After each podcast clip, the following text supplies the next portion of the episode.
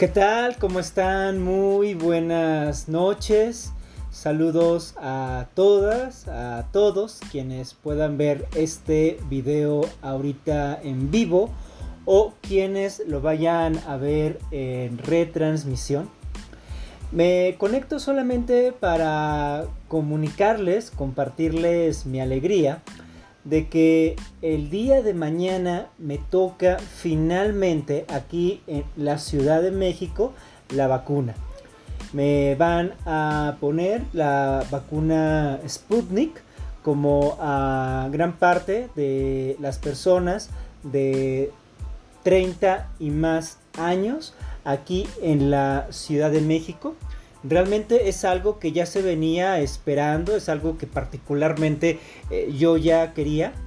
No por el hecho de que ya me ponga la, vacuna y por, eso ya pueda yo salir a, a fiestas y de viaje y hacer lo que me venga en gana, porque además de que es la primera dosis, hay algo que parece que todavía no logramos entender de esta pandemia.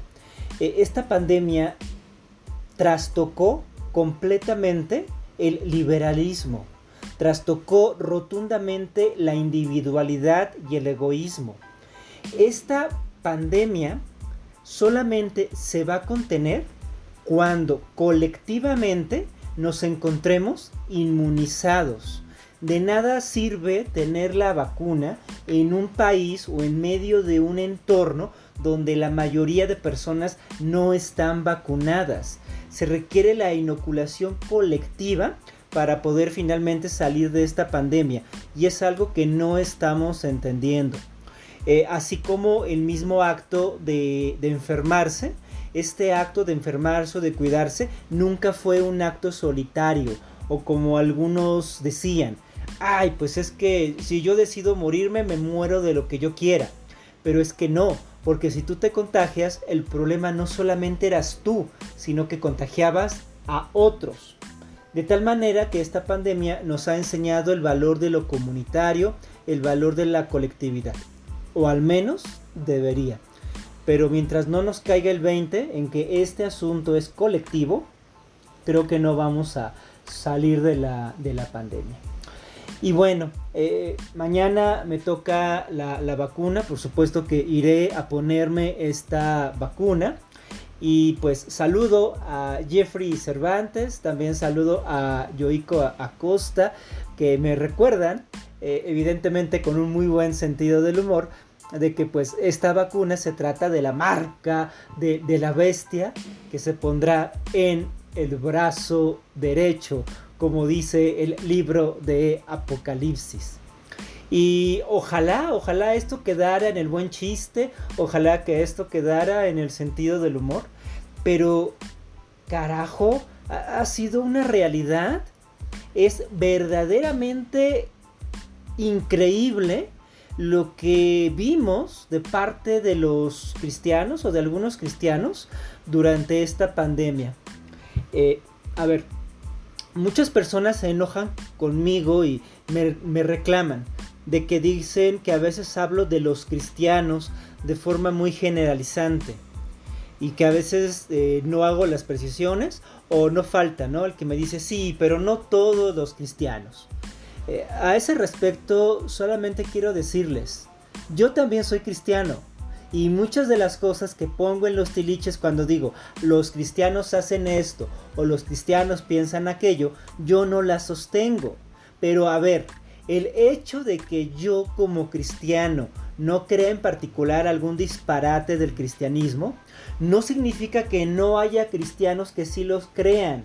Entonces cuando yo digo hoy los cristianos se han opuesto a la vacuna, hablo con verdad ciertamente pudiera matizar y decir, bueno, cristianos específicos y bla, bla, bla, bla. Pero eso no elimina la realidad, que me parece que es lo que muchos cristianos quisieran hacer, la realidad de que el discurso cristiano, las creencias cristianas y las iglesias cristianas sí han sido focos de desinformación a lo largo y ancho de lo que va de la pandemia. Y antes que pretender defender mi perspectiva religiosa o antes que pretender defender a mi grupo, reconozco, debo de reconocer que sí, han sido los cristianos los que han hecho un papel verdaderamente espantoso durante esta pandemia. Cuando inició eh, el problema epidemiológico, salieron cristianos. Sí, no todos los cristianos, pero carajo, eran cristianos. Salieron cristianos salieron los cristianos a decir que el virus era falso, que no había ningún virus. Y era muy curioso esos momentos cuando veíamos a cristianos que no creían en un, que no creían en un virus constatable y que ya se había podido incluso fotografiar, pero sí creían en un Dios que no ven. Como sea, Iniciando, iniciando la pandemia, salen los cristianos diciendo no existe el virus. Bueno, pasa el tiempo y se demuestra que sí, sí existe el virus. Hubo fotografías, hubo demasiadas pruebas empíricas de que sí existía el virus. ¿Qué dijeron luego los cristianos? Ah, sí, pero la pandemia no es real. La pandemia es una mentira, es una exageración de los medios, es un intento de los gobiernos por coartar nuestra libertad. Ojo aquí, quien siga creyendo que por aquí están los liberales y que por aquí están los fundamentalistas, no está entendiendo nada. El fundamentalismo, para decirlo con todas sus letras, es liberal. ¿De acuerdo? Lo repito, el fundamentalismo evangélico es de carácter liberal, individualista, egoísta, vinculado al capitalismo. Entonces no es posible seguir haciendo esta supuesta distinción entre liberales y conservadores o liberales y fundamentalistas. Los cristianos más fundamentalistas el día de hoy son liberales. Y entonces decían, el gobierno se opone a nuestra libertad y nos quiere confinar. No existe la pandemia. Más adelante ya no pudieron negar la pandemia. Uno a uno sus argumentos se les fueron acabando. ¿Y qué fue lo siguiente que dijeron? Ah, pero no usaremos cubrebocas, porque el cubrebocas es para callarnos, el cubrebocas es para oprimirnos. Eh, se ponían rebeldes y se ponían anárquicos estos fundamentalistas. Y no querían usar cubrebocas hasta la fecha. Hasta la fecha hay cristianos que piensan que usar cubrebocas es perder su libertad. Y bueno, eh, poco a poco el uso de cubrebocas, la sana distancia, se ha ido socializando, se ha estado formando una nueva cultura. Y lo siguiente que ocurre es el anuncio de que ya tenemos vacuna. Y de hecho no fue solamente una, empezaron a, surgir por varias empresas y varios gobiernos diversas vacunas. ¿Y qué dijeron entonces los cristianos? No hay que vacunarnos. La vacuna es una imposición, es para meternos un chip. Es la marca de la bestia. Y se pusieron bastante apocalípticos y escatológicos e incluso los que no utilizan ese discurso escatológico, apocalíptico, pero que sí son antivacunas, utilizan supuestamente razones eh, científicas, dicen ellos, que provocan autismo, que tiene metales, que no sabemos lo que nos están inyectando. Como sea, una y otra y otra maldita vez han sido los cristianos los que nos están metiendo el pie para poder salir de esta pandemia. Es verdaderamente criminal lo que están haciendo. Y dicen ellos, no, no, no, es mi derecho, es mi derecho religioso decir estas cosas. A ver, ¿tú crees cristiano conservador, cristiano fundamentalista, que tu derecho es decir mentiras? ¿Que tu derecho es desinformar a las personas? ese nunca, nunca va a ser un derecho. El derecho siempre tiene un carácter relativo. No existe como tal un derecho absoluto de la libertad de expresión.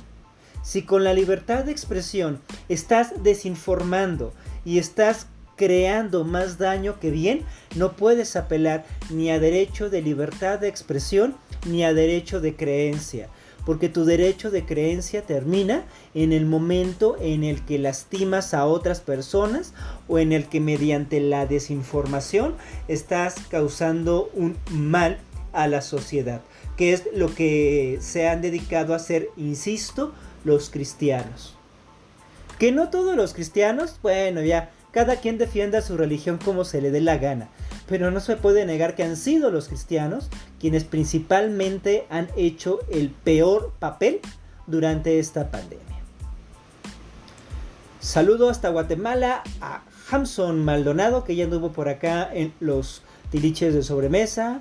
Saludo a mi amiga Linda, mi amigo Romel Conde, así como eh, Juan Carlos Quispe, que dice que él ya se vacunó. Muy bien, te mando un gran, gran abrazo, Juan Carlos. Me alegra que ya te hayas vacunado. Si hay segunda dosis, pues bueno, habrá que ir por la segunda dosis cuando corresponda. Nilda Isabela Estudillo dice, no solo vacunarse, sino seguir guardando distancia y protección. Claro, ya lo decía. La, la vacuna, aunque sea calvinista yo, la vacuna no es una licencia para pecar. La vacuna es únicamente una de las fases que tenemos que cumplir para salir de la pandemia. No me vacuno ni siquiera por mí. Me, vacuno por solidaridad con lo que estamos viviendo. La, vacuna no es para que tú estés inmunizado y te puedas ir a la playa. La vacuna es para que cada vez estadísticamente existan más personas vacunadas en los nichos demográficos y eso permita la erradicación del virus. Para eso hay que vacunarnos como parte de un colectivo. Pero ¿cómo estamos tan dañados, insisto, por este liberalismo capitalista que pensamos que la vacuna únicamente es para beneficio personal? Y que si yo en mi libre albedrío, en mi libertad decido no vacunarme, también lo puedo hacer. Porque no entendemos, no entendemos la importancia de lo colectivo y de la comunidad. Ernesto Marosini, te toca primera dosis de la 4T. No. Eh, a mí no me va a vacunar la, 4T. El gobierno actual es el responsable de, la salud del país. Así hubiera sido cualquier otro gobierno y lo que está haciendo los gobiernos, cada quien en su país. Yo me voy a vacunar como parte pues del proyecto global de vacunación del cual los gobiernos tienen que hacerse cargo en su administración y su aplicación. Pero yo no tengo ni que agradecerle al gobierno ni que ni considerar que esta vacuna se debe al gobierno esta vacuna es una responsabilidad humanitaria.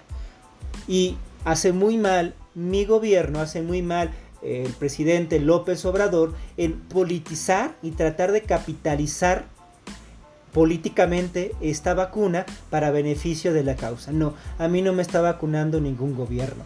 Me está vacunando los esfuerzos globales de salir de esta pandemia mediante la vacunación. Los gobiernos únicamente están administrando y haciendo lo que les corresponde. Están haciendo su chamba y su trabajo. Nada más.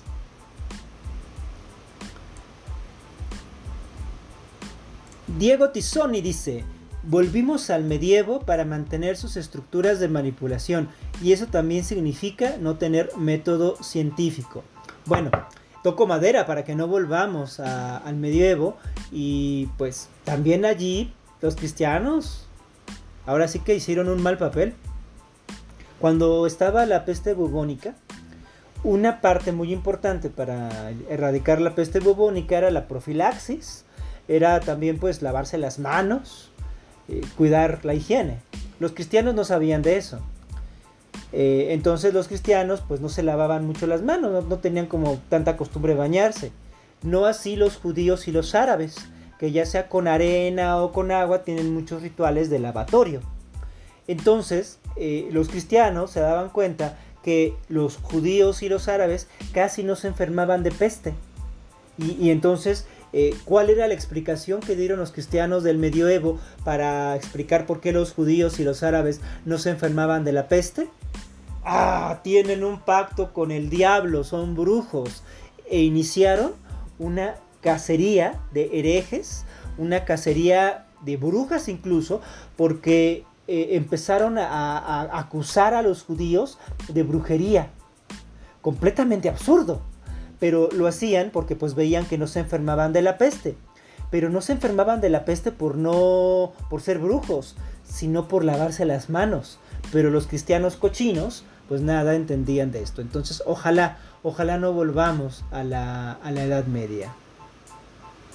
Como siempre, les pido que hagan comentarios breves para que lo pueda proyectar en pantalla, por favor. Ah, aquí eh, Romel Conde nos está hablando también de estas eh, fake news, ¿no? De el dióxido de cloro o las pseudoterapias. Eh, claro, no solamente los cristianos, esto ya se, hizo muchísimo más grande, toda la, vorágine de, de, fake news alrededor de la pandemia que hemos tenido. Pero pues sí, han sido muchos de los cristianos. Algo que no he mencionado, que también han hecho los cristianos para malestar humano en esta pandemia. Es decir, no, la mejor vacuna es la sangre de Jesucristo. El mejor médico son las manos de Jesús. Y entonces, en lugar de vacunarse y de guardar la sana distancia, ¿qué hacen los cristianos?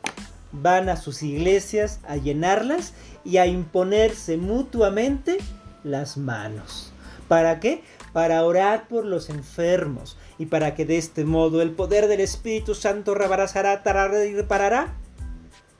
Te quite ese virus, te proteja contra el virus. O sea, lo único que están haciendo esos cristianos es seguir propagando el virus y se andan toqueteando y se andan allí imponiendo pentecostal y carismáticamente las manos. Háganme el favor. Eh, creo que ha, sido verdaderamente preocupante. Yo creo que las iglesias cristianas después de esta pandemia tienen mucho que reflexionar.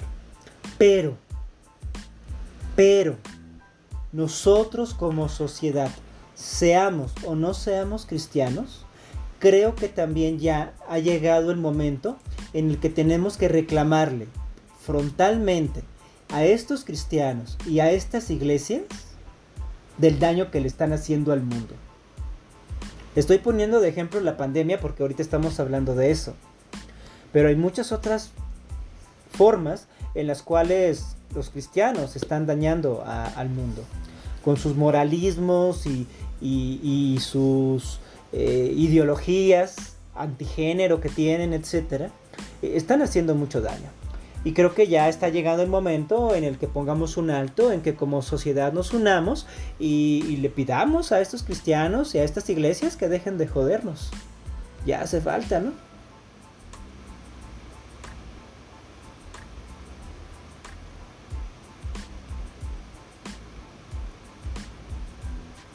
A ver, estoy viendo más comentarios de ustedes.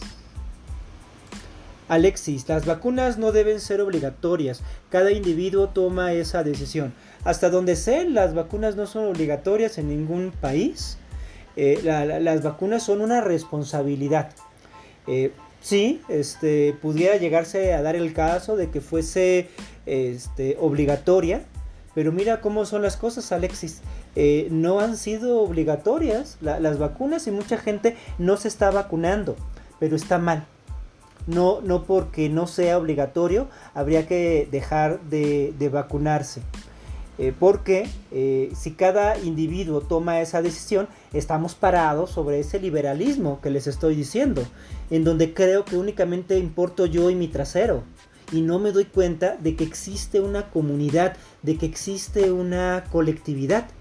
Y entonces estos cristianos liberales fundamentalistas, porque ya, ya no podemos seguir distinguiendo liberales contra fundamentalistas. Los fundamentalistas cristianos son altamente liberales y eso es bastante evidente. Eh, ellos dicen, no, no, no, que no cuarte nuestra libertad.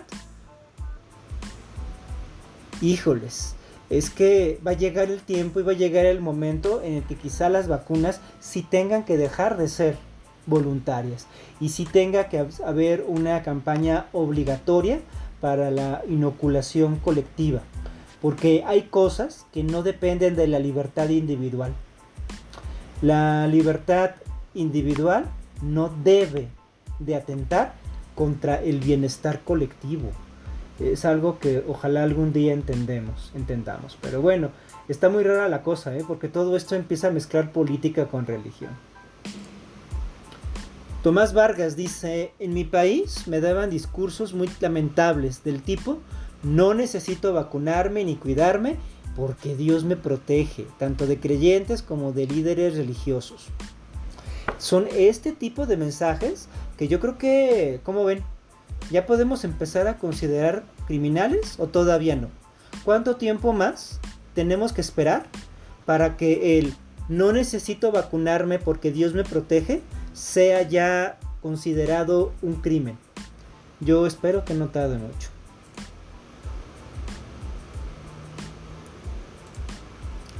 Aquí Romel Conde nos pone, como dice el señor Spock, el beneficio de la mayoría precede el de la minoría. Estar vacunado es un acto de amor, consideración, empatía por el prójimo. Sí, pero no en ese sentido tan simplón de la mayoría contra la minoría. No, no, no. Ese también es un discurso liberal. Eh, el discurso de las mayorías en democracia también es un discurso liberal. Porque entonces dicen, no, ¿para qué, ¿para qué legislamos sobre, las, sobre los indígenas? ¿O para qué los indígenas quieren leyes especiales si son minoría? ¿Por qué las minorías sexuales quieren leyes particulares si son minorías? Hay que gobernar para las mayorías y no hay que votar y no hay que gobernar para las minorías. Así dicen los discursos liberales. Entonces tengamos cuidado. Eh, no es un asunto de mayoría contra minoría, es un asunto de colectividad, es un asunto de comunidad. Eh, por ponerlo así, es un asunto cualitativo, no cuantitativo. Esto no se trata de quién es mayoría y de quién es minoría. De hecho, eh, las democracias más cristalizadas, que se les suele denominar poliarquías, gobiernan para las minorías, no para las mayorías.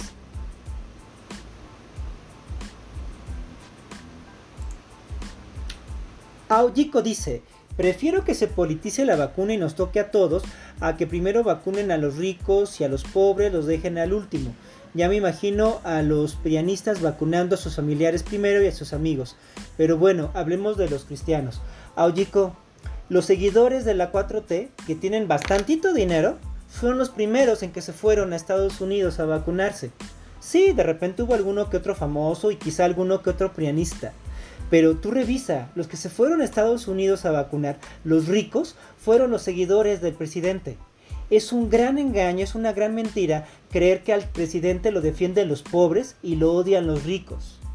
Yo creo que Slim, siendo el hombre más rico de México, que tiene sus contratazos para eh, el aeropuerto, el tren Maya y ahora para la reconstrucción de la línea 12, no odia ni de lejos al presidente.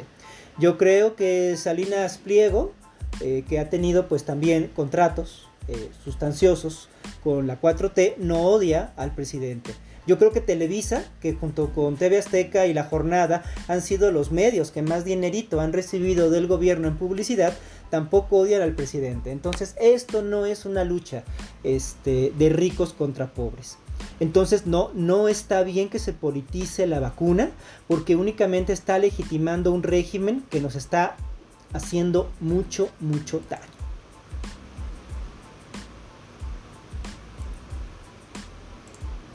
Tavo Bustamante dice, he visto algunas transmisiones, pero aún no tengo claro. ¿Eres protestante? Soy protestante, Tavo, soy protestante, calvinista y también soy pastor presbiteriano.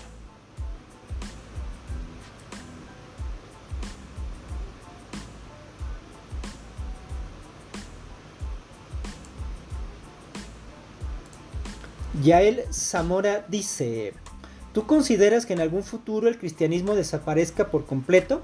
Por ejemplo, que veamos en algún punto las ideas religiosas como solo mitos, tal como lo hacemos con las creencias de otras culturas, con los griegos y mayas. Este, a ver, eh, el cristianismo está basado en mitos, ya y eso se dice desde el siglo XIX, no es algo nuevo. Desde el siglo XIX se sabe que muchas de las historias de la Biblia son mitología, el, género mitológico pues es el que tienen, y que las creencias religiosas pues también tienen mitología. Pero creo que tú estás confundiendo mito con mentira.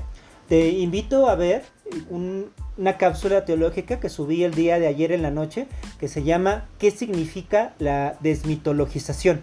Y allí abordaba un poco el tema. Mito no significa mentira. Ahora sí que sería un mito utilizar mito como sinónimo de mentira. Mito es un relato, es un relato colectivo que de hecho expresa las, mayores verdades sociales que expresa las mayores preocupaciones existenciales y humanas. Mito no es mentira, y si el cristianismo va a dejar de existir, no es porque se le llegue a considerar mitológico ni mito. Si llega a dejar de existir es porque se va a acabar gente que quiera creer en eso en particular, pero no porque sea considerado o no mito o porque lo sustituya la ciencia. Eso sencillamente no va a pasar. Eso se creía a mediados de los 1970, cuando había auge en la llamada teoría de la secularización, que consideraba que a medida en que incrementaba el conocimiento científico, disminuía la religión. Y eso ya se ha demostrado por una y otra forma y en uno y otro país que es completamente falso. Eh, la ciencia y la religión no están contrapuestos a nivel demográfico. Eh, hay algunas tendencias, pero no se puede hablar de una oposición absoluta. Eh, entonces, en ese sentido, pues quizá el cristianismo deje de existir, pero uno, o porque la gente deja de creer en él, o quizá porque ya nos hartemos definitivamente de tantas mentiras y tanto daño que mucho del discurso cristiano ha estado realizando en la sociedad y en el mundo. Justo Ciudad dice, mi hermano dice que no es borrego de experimentación y por supuesto la clásica que se va a condenar por aquello de la marca y el microchip y todo ese repertorio de citas bíblicas sacadas de contexto. No sé qué tan sacadas de contexto o no estén, porque es muy cierto, si es el brazo, si es algo que nos van a poner y si es algo que está marcando a las personas. Pero independientemente de que fuese incluso de verdad la marca de la bestia, no tendría por qué haber ningún problema porque es saludable. Entonces, si ustedes gustan y si ustedes mandan, este, sí, yo, yo estoy mañana por ponerme la marca de la bestia y no tengo ningún empacho y ningún problema en, ello. Lo de ser borrego de experimentación, bueno, es una ingenuidad supina, porque constantemente en los cereales que compramos, en las bebidas que bebemos, en la ropa que utilizamos, estamos utilizando prototipos. Si tú utilizas uno de estos, si tú tienes en tus manos, en tu casa, un dispositivo móvil, estás siendo borrego de experimentación porque estos aparatitos vienen con algo que se llama obsolescencia planificada, que ya tiene una sentencia de muerte a tu aparato. ¿Por qué? Porque va a verse qué aplicaciones funcionaron, cuáles fueron las mejores actualizaciones y poder generar después prototipos siguientes. Entonces, eh, todos nosotros que somos usuarios de telefonía móvil somos borregos de experimentación. En telecomunicaciones somos borregos de experimentación en muchos otros lados.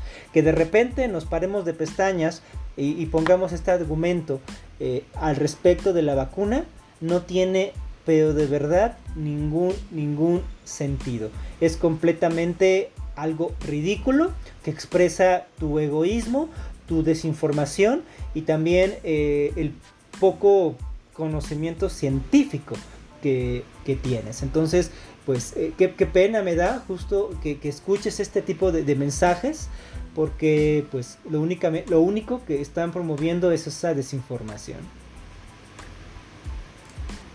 Maday Cárdenas dice, mucha suerte Raúl, muchas gracias. Eh, veo que muchos me están deseando suerte para el día de mañana. Pues muchas, muchas gracias en ese sentido. Porque, pues bueno, eh, desde la perspectiva religiosa, yo les podría decir, la suerte no existe. Todo está decretado por Dios desde la eternidad. pero la perspectiva científica que entiende de la contingencia del mundo y que entiende de la variabilidad de todos los fenómenos, sabe que la suerte y el azar eh, es parte de, la vida y, por supuesto parte muy importante también del conocimiento. Entonces agradezco mucho que me deseen buena suerte para, para mañana. Y Madai dice que a ella ya se la pusieron también ayer acá en la Ciudad de México. Todo súper rápido y además no duele.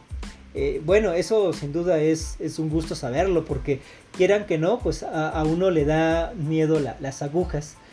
Y, pues de repente, ¿no? Este, dicen, ay, pero, pero tienes tatuajes y, tienes tatuajes. No se ve el otro, ahí está. Eh, tú, te tatúas y este, le tienes miedo a las agujas. Pues sí, este, que uno tenga que, afrontarlas no, no, significa que uno les deje de tener miedo. Pero pues ni modo, habrá que hacerle frente mañana a la vacuna para, insisto, no solamente cuidarme a mí, sino favorecer el incremento estadístico de población inoculada en un determinado nicho demográfico. Para eso nos vacunamos. Por favor, eh, que vengan eh, con discursos politizados de mi libertad, de mi individualidad, de mi derecho, estarán muy en su derecho, pero están completamente desinformados y están completamente fuera de lugar esas exclamaciones porque no están entendiendo el procedimiento científico que tenemos aquí entre manos. Romel Conde dice que incluso hay ingenieros, licenciados y médicos que son antivacunas. Sí, pero hacerle caso a ese tipo de personas solamente por ser ingenieros, médicos o licenciados se llama falacia de autoridad. Creer en algo solo porque alguien te lo dijo y no por tener suficientes razones.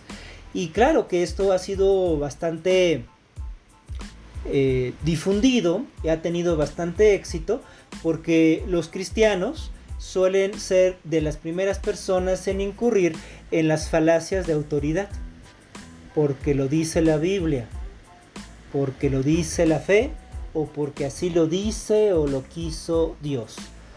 Eh, hay muchos cristianos que son una falacia de autoridad andando. Bueno, pues eh, solamente quería darles esta buena noticia, decirles que el día de mañana me voy a vacunar y, insisto, si lo quieren ver desde esta perspectiva, yo les diré sí. A ver. Va a ser más fácil acá. Esta es mi mano derecha.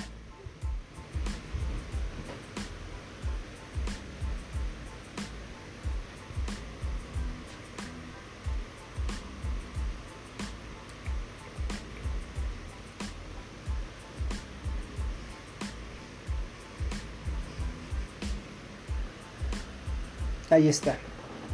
La marca de la bestia. A ver, aquí también se ve. Ya, ahí está. La marca de la bestia en mi mano derecha. Ya, la tengo. La acepto. La recibo con singular alegría. Y el día de mañana voy a confirmar la imposición de la marca de la bestia en mi brazo derecho y lo haré con muchísimo gusto, con muchísima responsabilidad y también con mucho, mucho amor. Yo les invito, por favor, si estás dudando todavía de la vacuna, no es cuestión de fe, es de ciencia. Vacúnate por responsabilidad, no para protegerte así, sino como amor a los demás. O si lo quieren ver, cómo favorecer el incremento estadístico de población inoculada en un nicho demográfico. No sé de qué otro modo decírselos, vacúnense, por favor. Y recuerden también que mis tiliches son sus tiliches. Nos vemos.